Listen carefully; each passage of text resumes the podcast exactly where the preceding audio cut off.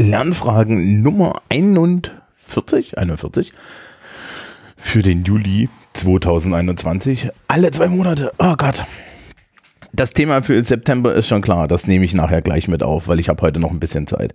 Ähm, weil ich hatte auf Twitter einen Poll gemacht und das eine war jetzt das, was worüber wir jetzt reden, nämlich digitalisierte Schule und so weiter und so fort und so ein Roundup. Und äh, ich hatte da noch Dinge, die ich erzählen wollte. Das machen wir gleich. Und das andere ist, wir müssen über Korrekturen reden. Aber ähm, wir haben auch schon im Schulsprech über Korrekturen geredet. Aber vielleicht muss man da noch mal eine Perspektive drauf werfen. Ähm, weil es auch wieder hochkochte oder so.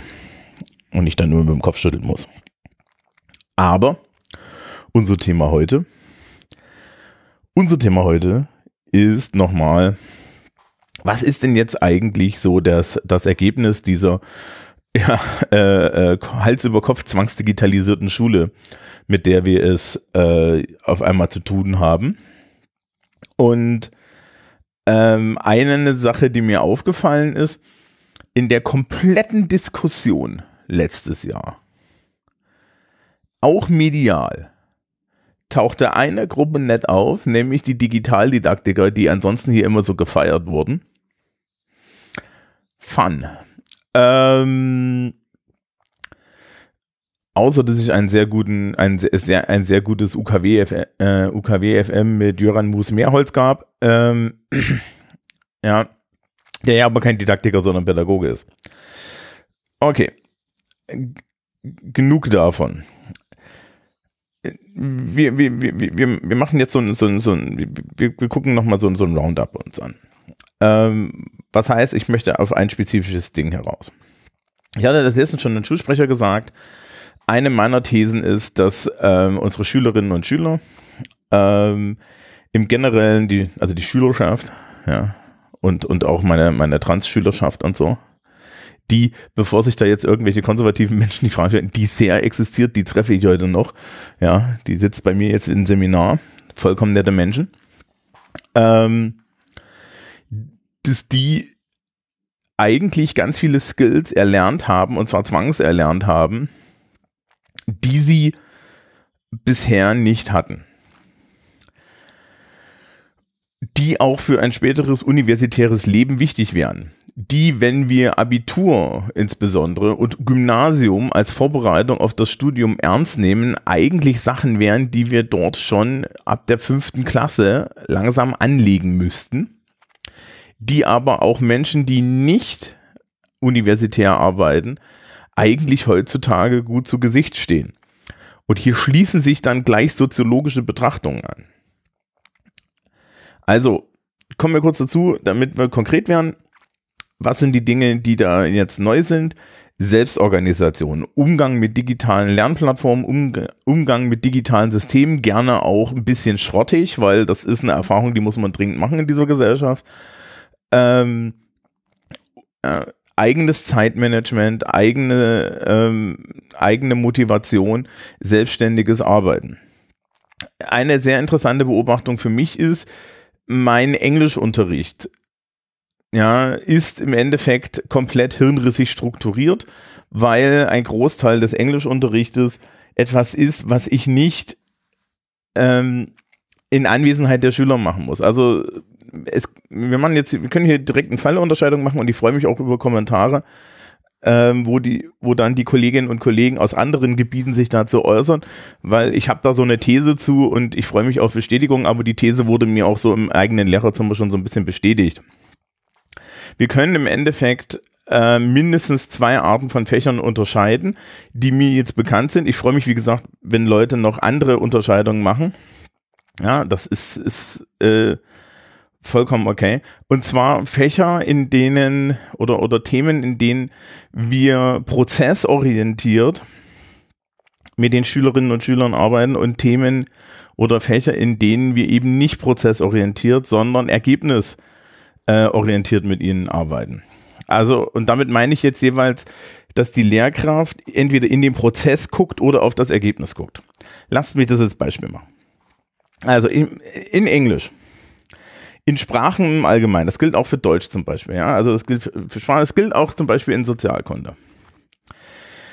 kann ich die zentrale kognitive Arbeit, die die Schülerinnen und Schüler verrichten, während des Prozesses eigentlich kaum beeinflussen und alle Beeinflussung, die ich dort mache, so ist kontraproduktiv.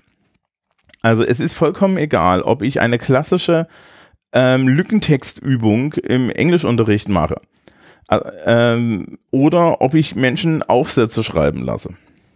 Es ist an, allen, in allen diesen Aufgabenformen ist es vollkommen irrelevant ähm, und sogar kontraproduktiv, wenn ich während die Person diese Aufgabe erfüllt, ihr über die Schulter gucke und im Zweifel dort hilfreich eingreife. Also ganz eklatant ist es beim Aufsatz, das verunsichert die Leute nur, macht den Aufsatz nicht ein Ding besser. Bei Lückentexten ist es genauso. Der Prozess ähm, findet komplett im Kopf statt. Ich sehe auf dem, ich kann auf dem Papier nur das Ergebnis sehen. Wir reden hier von Sprache. Das ist auch etwas, das kannst du, du, du, du kriegst, es ist ephemeral an der Stelle. Ja, ähm, ähnlich ist es zum Beispiel auch in Sozialkunde. Ich kann nur das Ende eines, eines politischen Denkprozesses sehen. Ich kann die Leute dann durch, durch Fragen und äh, dadurch, dass sie, dass sie ihr, ihr Reasoning formulieren, kann ich im Nachhinein sehen, wie ist denn das Reasoning und dann kann ich damit arbeiten. Ja, wir können da noch im Endeffekt einen Prozess gestalten, indem wir Diskurs machen, aber der Prozess hat da auch schon stattgefunden. Der Diskurs ist dann im Endeffekt die Verarbeitung des Ergebnisses eines kognitiven Prozesses und dann fängt er wieder von vorne an. Ich gebe dann einen Impuls, der fängt von vorne an. Und im Englisch-Aufsatz ist es genau dasselbe. Ich kriege den, ich korrigiere den, dann kann ich damit arbeiten und dann hoffe ich, dass da ein Prozess anfängt, wo sich irgendwas ändert. Dann kann ich Strukturen der Sprache neu erklären. Dann kann ich äh, damit arbeiten. Ganz anders ist das in ähm, naturwissenschaftlichen Fächern zum Beispiel, Mathematik, ähm, ähm, was jetzt kein naturwissenschaftliches Fach ist, aber äh, Physik, ähm, Chemie, Bio. In vielen diesen Fächern sind Prozesse beobachtbar.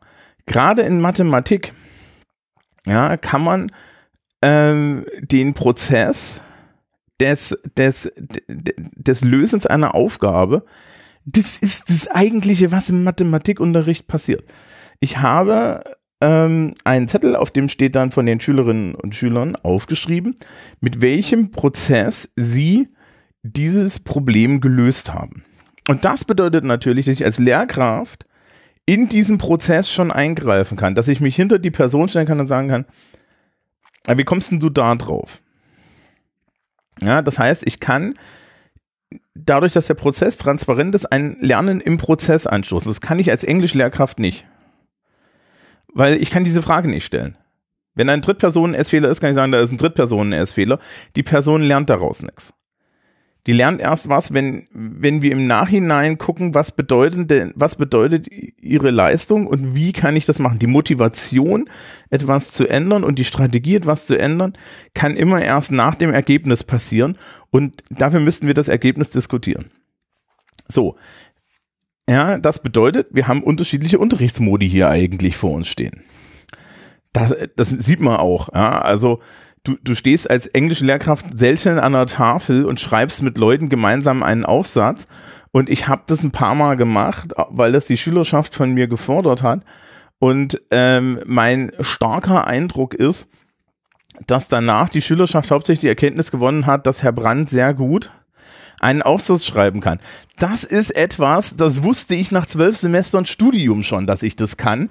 Ja, ähm, die Schülerschaft wusste, dass ich das kann. Der Erkenntnisgewinn ist nicht da. Ich muss denen nicht beweisen, dass ich gut bin und es bringt ihnen nichts zu wissen, dass ich es kann. Sondern wir müssen hier gucken, was bringt die, die Person mit? Ja, welche sprachlichen Probleme hat sie? Und ihr dann eine Strategie an die Hand geben, diese Probleme selber zu bewältigen, weil es findet alles im Kopf statt und den Prozess kann ich nicht beeinflussen, sondern ich kann im Endeffekt nur Startpunkte geben und wahrscheinlich ja, die eine hohe Wahrscheinlichkeit haben, dass der Endpunkt besser ist. Mathematik ganz anders. Mathematik ähm, kann ich in den Prozess hineingucken. Physik kann ich in den, gucke ich in den Prozess hinein, ja. Also die, auch die Probleme sind ja ganz andere. Ne? Ähm, das ist in Politik genau dasselbe. Dementsprechend müssen die Unterrichte eigentlich auch anders aussehen. Das bedeutet, das ist eine Diskussion, die ich jetzt länger äh, auch geführt habe.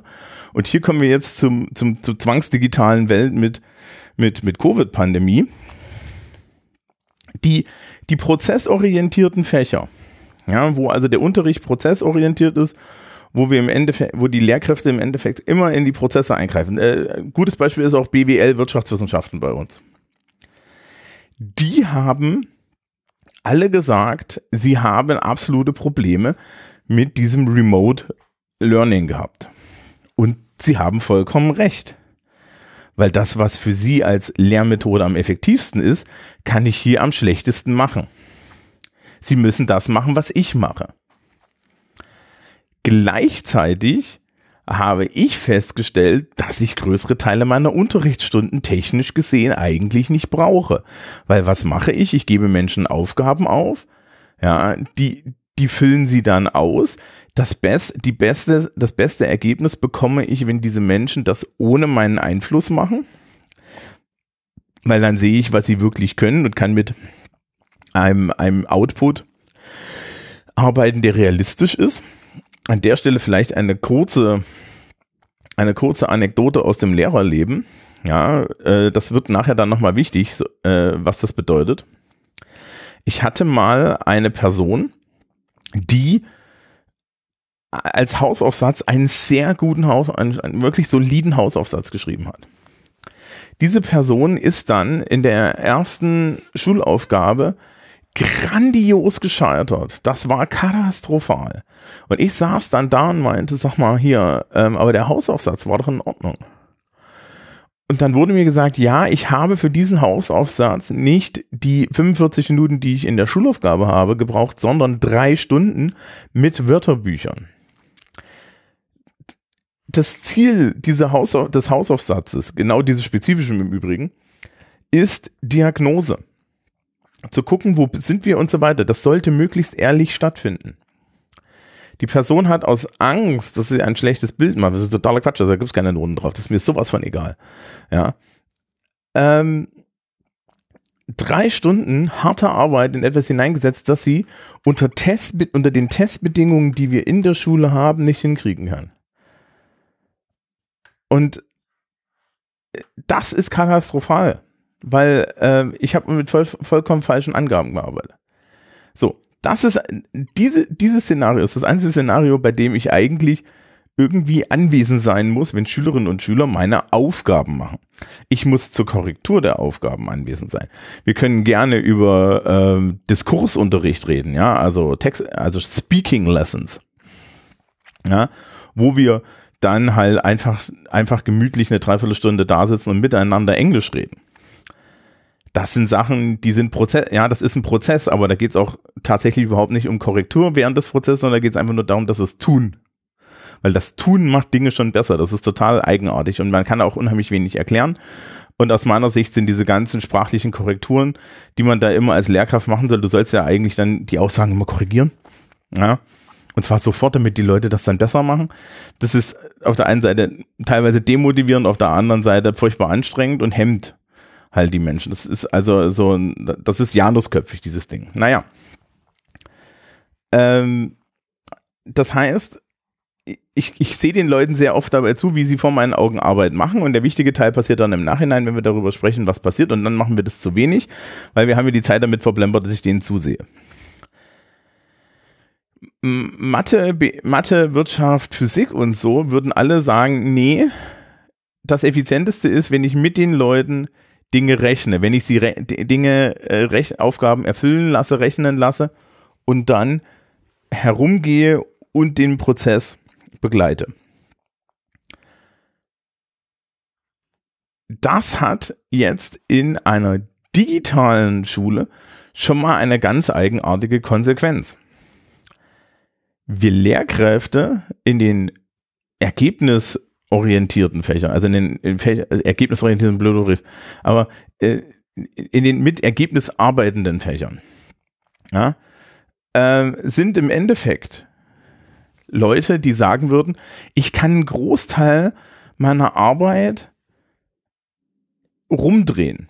also ich würde für mich sagen, ich bin viel, viel effektiver, je mehr persönliche Betreuung ich mache. Ja, äh, es gab die, das ist bei der, in der letzten Wochendämmerung, ähm, also vom, von der Aufnahme aus, ich verlinke euch die, meinte die Kada, die Katrin Rönnecke, es gab eine Studie, bei der äh, man herausgefunden hat, dass zwölf Stunden ähm, One-on-One-Unterricht mit einer Lehrkraft genauso effizient sind wie irgendwie drei Monate äh, normaler Unterricht. Lass ich mir sofort eingehen, weiß ich in Englisch. Das heißt also, ich könnte ähm, in meinen Fächern tatsächlich hingehen und sagen, wir nehmen die Stunden weg und machen dafür, ja, und machen dafür ein One-on-One Besprechen von Ergebnissen. Das heißt also, für mich ist Digitalisierung total klasse, weil ich gebe den Menschen Aufgaben, sammle diese Aufgaben bevorzugt digital ein, weil das macht es viel, viel leichter, gebe ihnen dann Feedback, mache dann eine persönliche Besprechung mit ihnen, kann man natürlich dann halt auch einfach mal per Videokonferenz oder so machen, ja, oder halt dann äh, one-on-one -on -one nebeneinander an einem Schreibtisch und kann dann ähm, damit viel, viel effizienter sein. Das ist meine Welt. Die, die, die Mathe, Physik und, und, und Wirtschaftslehrkräfte würden jetzt sagen, ja, aber ich gucke ja in den Prozess. Das ist richtig. Aber für die trifft im Endeffekt dasselbe Problem zu, nämlich eine Masse an Schülerinnen und Schülern. Und eigentlich müssen sie sich nur um wenige kümmern. Und wenn sie sich um Leute kümmern müssen, dann ist es fallorientiert. Natürlich kannst du proaktiv die ganze Zeit durchlaufen und gucken. Es wäre doch aber viel, viel schlauer, wenn die Schülerinnen und Schüler mit dem Problem zu dir kommen. Und da sind wir dann wieder dabei, dass im Endeffekt die Zugänglichkeit der Lehrkraft das Wichtige ist. Das heißt also, wir haben auf einmal ähm, und, und, und Digitalisierung macht das jetzt so richtig schön deutlich. Die, die ganze Idee des Gruppenunterrichts ist veraltet natürlich. Sie war bisher eine probates Mittel, weil wir ja Präsenzunterricht äh, und Gruppenunterricht als Standard überhaupt tradiert bekommen haben. Das ist natürlich großflächig schon mal Käse. Ja. Ähm, gegen große Gruppen wird schon ewig geredet. Es wird immer gesagt, ja, Lerngruppen mit 15 Leuten. Nee, die ideale Lerngruppe sind zwei. Ja, ein Tutor, eine, äh, eine, ja, eine Lehrkraft und dann eine Person. Ja, und die Betreuungsverhältnisse für jede Schülerin und für jeden Schüler sind unterschiedlich. Ich glaube, dass, dass ich mit 30 Menschen im Endeffekt im Schnitt mit fünf intensiv arbeiten muss, nochmal mit Zehnen regelmäßig arbeiten muss und ich mindestens dann nochmal zehn habe, die tauchen hin und wieder auf und dann habe ich fünf, die brauchen überhaupt keine Hilfe. Ja, die, bra die brauchen im Umkehrschluss auch keine Kontrolle. Ähm, Kontrolle ist ein Thema, da kommen wir auch gleich drauf. Da, das bedeutet also, wir könnten natürlich zu einer Schule kommen, bei der das viel, viel, bei der das viel, viel modularer ist. Jetzt seht ihr schon, was ist das zentrale Haken, der zentrale Haken? Das, was wir jetzt eigentlich gerade aus der Politik sehen, wir müssen zurück zu, zu Lernstandserhebung, wir müssen zurück ähm, zum Präsenzunterricht. Äh, äh Schule ist nur gut, wenn wir in, in Gruppen Menschen unterrichten. Und an der Stelle auch ein kurzer Exkurs. Es gab jetzt diese Studien, die meinten, der Distanzunterricht sei genauso effizient wie Sommerferien. Da ist die erste flapsige Antwort von mir, ja gut, aber Sommerferien leisten wir uns ja auch jedes Jahr. Die zweite Antwort ist, und ähm, ich, ich fordere hier Forschung, weil ich werde es nicht machen. Ich habe was äh, anderes zu tun in meinem Leben. Ich habe da eine These, die kann man ja mal überprüfen. Meine These ist, dass wenn ich als Kriterien nur in der leistungs- und Test testorientierten Welt des bisherigen Schulsystems bin und meine einzige Benchmark die Leistungserhebungen sind, die im Präsenzunterricht unter Präsenzannahmen ähm, stattfinden und die im Endeffekt nur Kompetenzen testen, die ein Test, wie er so stattfindet, nämlich in, na, mit Papier auf einem Zettel und so weiter, ja, wie das heutzutage so gemacht wird. Wenn das, ja, die, die wurden ja verglichen. Also es wurde im Endeffekt verglichen, wie wir im, in einem Präsenzunterrichtssystem ja, äh, Leistungserhebungen machen und die funktionieren halt wie die Abi-Prüfung, die ich jetzt erst abgehoben habe. Es sitzen ganz viele Menschen in einem Raum mit einem Zettel und schreiben Quatsch auf diesen Zettel. Ja, und wir beschränken den Zugang zu Hilfsmitteln enorm in, in der irrigen Annahme, dass das erstens irgendwie eine bestimmte Leistung konfiguriert und ja, oder, oder eine bestimmte Leistung konstituiert, Entschuldigung. Und zum anderen ähm, in der Annahme, dass das irgendwie äh, dann Skills abbildet, die, die in der Zukunft gebraucht werden. Das ist ja, das ist ja komplett realitätsfern, ja. So. Also macht ja keiner, das machen wir Lehrkräfte ja auch nicht, ja. Ähm, unter der Bedingung ist natürlich Präsenzunterricht die beste Vorbereitung darauf. Das Problem ist nur, wenn ich das so vergleiche, komme ich natürlich auf das Ergebnis, dass wenn die Leute dann diese Art von Schule nicht gehabt haben, dass dann auch schlecht, darin auch schlechter sind. Der Umkehrschluss wäre, die Frage sich zu stellen, welche Kompetenzen wurden denn erworben, die dort nicht abgefragt werden. Und da wird es interessant. Und dann ist die Frage, welche Kompetenzen wollen wir denn haben? Und wenn ich mir die Kompetenzanforderungsprofile angucke, die die Wirtschaft und die eine moderne ähm, flexibel orientierte Arbeitswelt so hat, dann muss ich sagen, vielleicht sind, sind wir einfach im Bildungssystem auch schon seit mindestens 20, 30 Jahren auf einem Holzweg. Also gut, das ist nicht ein vielleicht, wir wissen das, das ist alles klar, die Bildungssoziologie sagt dir das, das habe ich im Studium gehabt, ne? Und das Studium ist jetzt fast 20 Jahre her. Ähm, also wissen wir alles. So, das heißt, diese, diese modulare digitale Unterricht, der eine höhere persönliche, ähm, der eine höhere persönliche Betreuung hat, ja, der eine höhere ähm, Flexibilität von den Schülerinnen und Schülern verlangt, der im, im Endeffekt auch an die Inhalte angepasst ist und an die Art, wie man diese Inhalte am besten unterrichtet, der endlich mit diesem 45 Minuten Scheiß aufhört. Also ich kann es nicht mehr ertragen. Ich weiß nicht, warum das Sinn macht. Ja, das Gescheppere macht überhaupt keinen Sinn. Das unterbricht jeden bei der Arbeit. Genug aufgeregt. Ja, ähm, das ist nur gut, wenn mein Vergleich dazu es selbst ist. Die Frage ist, brauchen wir das in unserer Zukunft oder wollen wir nicht eigentlich ganz woanders hin? Wenn wir ganz woanders hin wollen, dann müssen wir uns die Frage stellen, wie sieht denn das aus? Und da ist dann die Antwort, man muss es halt neu denken und man muss die, diesen, diesen Anstoß, den wir jetzt durch das Digitale haben, mitnehmen. Weil es, die, diese digitalen Medien brechen halt im Endeffekt viele Dinge auf. Ja, in dem Moment, wo ich mir als Lehrkraft, und jetzt kann ich von mir persönlich reden, ähm, ich mache mir keine Gedanken mehr, ob meine Schülerinnen und Schüler alle Inhalte in Sozialkunde auch von mir bekommen haben. Ja, die, die heilige Kuh, die ich noch im Referendariat gelernt habe, war, sie müssen die Inhalte alles sichern. Das muss in den Heften stehen.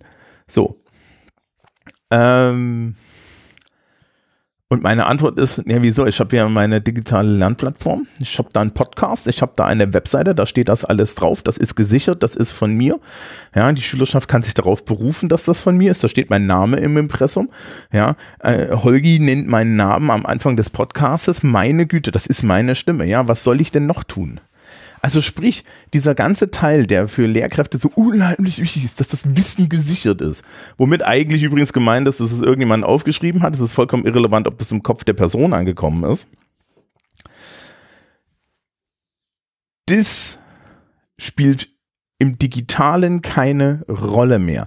Es spielt keine Rolle mehr, ob die Schülerschaft alle Arbeitsblätter hat, weil wenn ich die in die Lernplattform stelle, hat die alle Arbeit, haben die alle Arbeitsblätter, weil das haben sie alle gelernt. Ich bin hier umgeben von 15-Jährigen und 13-Jährigen an, an bayerischen Gymnasien, ja, die jetzt meckern, dass ihre Lehrkräfte die Arbeitsblätter nicht mehr online stellen, weil sie sagen, ja, was ist denn das für eine, ja, weil die Lehrkräfte zurückgehen zu einem alten Modus und die Schülerschaft da verwirrt daneben stehen und sagt, aber das ist doch total praktisch. Ja, ich habe von Menschen gehört, die gesagt haben, ich finde es total toll, dass das digitale Whiteboard dann heruntergeladen wird. Ja, ähm, also, also die Lehrkraft am digitalen Whiteboard dann irgendwas erarbeitet und dass, sie, dass das dann bereitgestellt wird. Da stand ich schon daneben, habe mir, hab mir einen Kopf gefasst und gefragt, ja, aber wenn das das ist, warum, warum erarbeite ich das am Digi also ich brauche halt am digitalen Whiteboard dann unheimlich wenig erarbeiten, weil ich kann auch einfach die Grafiken dann gleich ordentlich erstellen und den Leuten in die Hand geben und sagen, hier ist die Grafik, wir müssen die nicht erarbeiten. Ja, und wenn ich da Dinge einblenden muss, meine Güte, es gibt PowerPoint, das macht das in hübsch. Also, ne, die Zeiten sind echt vorbei. Zumindestens, was diese Sicherungslogiken angeht. Das heißt, wir können uns auf unser Kerngeschäft halt mal wirklich konzentrieren. Ich darauf, dass ich mir Aufsätze angucke, Aufsätze feedbacke, sie auch persönlich feedbacke, mir Zeit dafür nehme. Und zum Beispiel die Kolleginnen und Kollegen in den, Pro, Pro, ja, in, in, in den Fächern, wo es um die Prozesse geht, mehr Zeit damit verbringen, vielleicht sich auch mal einen Prozess anzuschauen, ja, die dann, die, die dann halt auch sagen können, okay, ihr habt hier eine Aufgabe, ihr habt hier ein freies Projekt, ich bin hier, ich sitze da, ich laufe regelmäßig rum. Wenn ihr Fragen habt, kommt ihr zu mir. Das wäre doch eigentlich geile Scheiße. Das wäre auch toll für die Arbeitswelt. Wobei, ja, wir da an genau der Stelle sind, wir müssen jetzt hier über schulische Sozialisation reden und zwar auf beiden Seiten. Lehrkräfte tun sich aus meiner Sicht unheimlich schwer damit, Kontrolle über die Schülerinnen und Schüler fallen zu lassen. Und das ist ein zweischneidiges Schwert. Ja, ähm, wir haben im soziologischen Kaffeegrenz schon mal irgendwann über den heimlichen Lehrplan geredet. Der heimliche Lehrplan ist ähm, eine, eine sehr spannende Geschichte. Im heimlichen Lehrplan wird man unter anderem dazu erzogen, ähm, Autoritäten anzunehmen wenn du Lehrkräfte fragst, ja, warum, warum übst du denn so viel Kontrolle aus? Warum ist denn das alles immer so kleinschrittig? Warum lässt du das nicht laufen? Ist die Standardantwort eigentlich, dass die Lehrkräfte das der Schülerschaft entweder nicht zutrauen oder dass sie Angst haben, die Kontrolle abzugeben, weil sie ihnen das nicht zutrauen. Ähm, wenn man das dann tut, stellt man fest, dass die Schülerinnen und Schüler tatsächlich nicht in der Lage sind, ohne, ähm, ohne diese ganzen Guidelines das zu machen. Also ich gehe heute in meine Seminarsitzung und das Seminar, also das freie Erarbeiten einer wissenschaftlichen Arbeit an der beruflichen Oberschule, ist immer ein Prime Example dafür. Es gibt unheimlich viele Leute, die scheitern am Prozess. Aber ist nicht das das ist ja kein Beweis dafür, dass die Lehrkräfte recht haben, sondern das ist ein Ergebnis davon, dass die Lehrkräfte so mit dir umgehen, weil wenn du in eine Schule kommst, ist die Lehrkraft mit ihrer Konstruktion des, des Schülerverhaltens, Schülerinnenverhaltens, schon da und behandelt sich so, wie sie ausgeht, dass du dich verhältst und deswegen wirst du dich so verhalten. Das heißt, wenn Lehrkräfte, ja, auch schon in Grundschulen und so weiter, Vertrauen in die Eigenständigkeit von Kindern haben, führt es dazu, dass Kinder eigenständig Probleme lösen. Das führt wiederum dazu, dass Lehrkräfte Vertrauen in die Eigenständigkeit von Kindern haben. Und das führt dann dazu, dass wir und jetzt bin ich ernsthaft neoliberal. Also das ist so und so, wer, wer hier aufgepasst hat, ja, wir machen hier, ne, wir machen jetzt hier mal neoliberale Argumente. Nix Humboldtsches Bildungsideal, da kriegst du eh nicht verkauft. Neoliberale, das gibt bessere Arbeitskräfte. Das gibt aber Arbeitskräfte, die wollen deutsche Chefs auf keinen Fall haben, weil diese Arbeitskräfte sich dann gegen die Kontrolle in den Unternehmen auch wirklich sträuben. Ja, und das bedeutet, wir, ja, wenn wir so eine Schule machen, sind wir dann wieder nicht wirklich wirtschaftsdienlich, weil wir im Endeffekt ganz viele Leute herbei, äh, her, herbeiziehen, die sagen, Entschuldigung würde, aber in der Schule wurde ich freier behandelt als in diesem Scheiß. Aber sollte das nicht eigentlich Ziel von Schule sein, ja? Also Menschen für eine Zukunft zu bilden und nicht Peons. Aber gut, extra Diskussion. Das heißt, wir stehen jetzt an einem Problem, wo uns schulische Sozialisation in die Füße beißt und wo wir uns wieder die Frage stellen müssen, wer trifft die Entscheidung? Das ist die Politik und die Annahmen der Politik über Schülerinnen und Schüler und wie Schule auszusehen muss. Und das habe ich jetzt bei, bei Äußerungen von allen KultusministerInnen und bei insbesondere auch bei Äußerungen von Frau Karliczek gesehen. Das ist konservativer als die konservativste Lehrkraft, die ich kenne. Und diese Menschen entscheiden jetzt mit einem Bild über Kinder und Jugendliche, das nicht herablassender und weniger äh, und mit weniger Zumutbarkeit ausgestattet werden kann. Da geht es nur darum, dass die Leute gute Noten kriegen und dass sie das am besten tun, indem wir sie testen, testen, testen. Gut, die sind alle 50, 60, die sind in einer Schule aufgewachsen, die so ist. Das Problem ist auch, die Schule hat sich schon unter denen wegentwickelt. Ja, aber dann sollen sie doch uns einfach fragen und zuhören.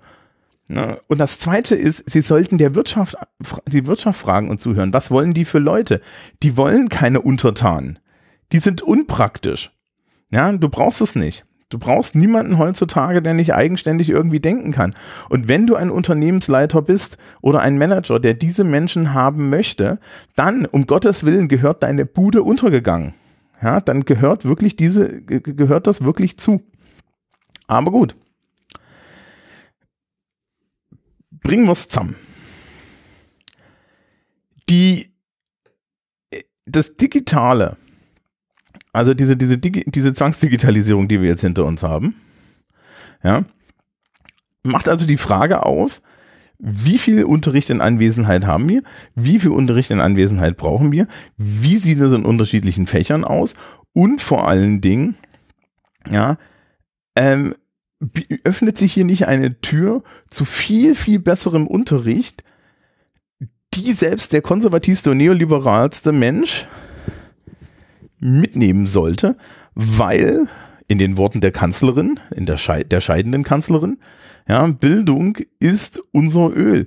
Und wir gießen derzeit unheimlich viel diese, diese wertvollen Ressource weg, indem wir natürlich ein ein binnendifferenziertes Schulsystem haben, das totaler Quatsch ist, ja, ähm, indem wir den Leuten die ganze Zeit mit unseren komischen Annahmen über ihr Lernverhalten und über ihre schulische Sozialisation im Weg stehen und sie falsch sozialisieren, ja, dabei. Und indem wir dann im Endeffekt die Möglichkeiten ja, der Bildung an, auf allen Ebenen einschränken. Ja, wenn unser Ziel ist, ne, und jetzt sind wir wieder richtig fies neoliberal, ja, funktionierende Menschen, die, die, die, die gerne auch bereitwillig zehn Stunden am Tag in Gleitzeit arbeiten, ohne es zu merken, die, die kreativ sind, eigenständig sind, heranzubilden, dann kann das nicht mehr funktionieren in 45 Minuten Abständen mit irgendwelchem Geschepper dazwischen, wo Lehrkräfte vorgefertigte Aufgaben ausgeben, ja, die Schülerinnen und Schüler dann formularisch bearbeiten und wo am Ende irgendwie eine, ein, ja, eine Leistungsbewertung dran steht, die nichts mit ihren zukünftigen Aufgaben und zwar schon denen an der Universität zu tun hat. Ja, geschweige denn in irgendwelchen anderen Berufen. Der Realitätsschock, den du heute nach ähm, insbesondere einem erfolgreichen Fachabitur, wo du also wirklich, oder nach einem erfolgreichen Schulabschluss an sich, wo du also wirklich da hinein sozialisierst wurdest, dass das dich zu einem guten Menschen macht. Der Realitätsschock, den du da, den du danach hast, ja, den kannst du eigentlich nur aufwiegen, dass äh, durch die Tatsache, dass die Tatsache, dass du in dem Schulabschluss Gutes nicht stattgefunden hat, wegen der guten Bildung, sondern trotz der guten Bildung. Wenn du dich dort, ja, wenn du gut bist, weil du dort hinein dich dort hinein sozialisieren lässt und dich dort wohlfühlst, leidest du sehr lange sehr viel. Und das ist auch eine Sache, die man dann vermeiden muss. Diese schulische Sozialisation, die unheimlich abhängig von Autoritäten macht, ähm, die auch unheimlich äh, darauf abstellt, dass man Schülerinnen und Schülern nichts zutraut und dieses Nicht-Zutrauen wird dann in denen angesetzt und meine Fresse habe ich das dieses Jahr erst wieder gesehen. Ja, das ist wirklich schädlich. Das ist gesellschaftlich schädlich. Das kostet uns hinten raus auch richtig ordentlich Therapiegelder und so weiter. Ja, und es ist ineffizient. Und das war's nochmal so zum, zum, zum wie habe ich das genannt, erweiterte Blick auf digitalisierte Schule. Ähm, ich wünsche euch einen schönen August, einen schönen Juli. Das hier kommt im September wieder und nachdem ich die Folge dann nachher aufnehme, würde es um Korrekturen gehen und was Korrekturen mit Pädagogik zu tun haben. Tschüss, tschüss.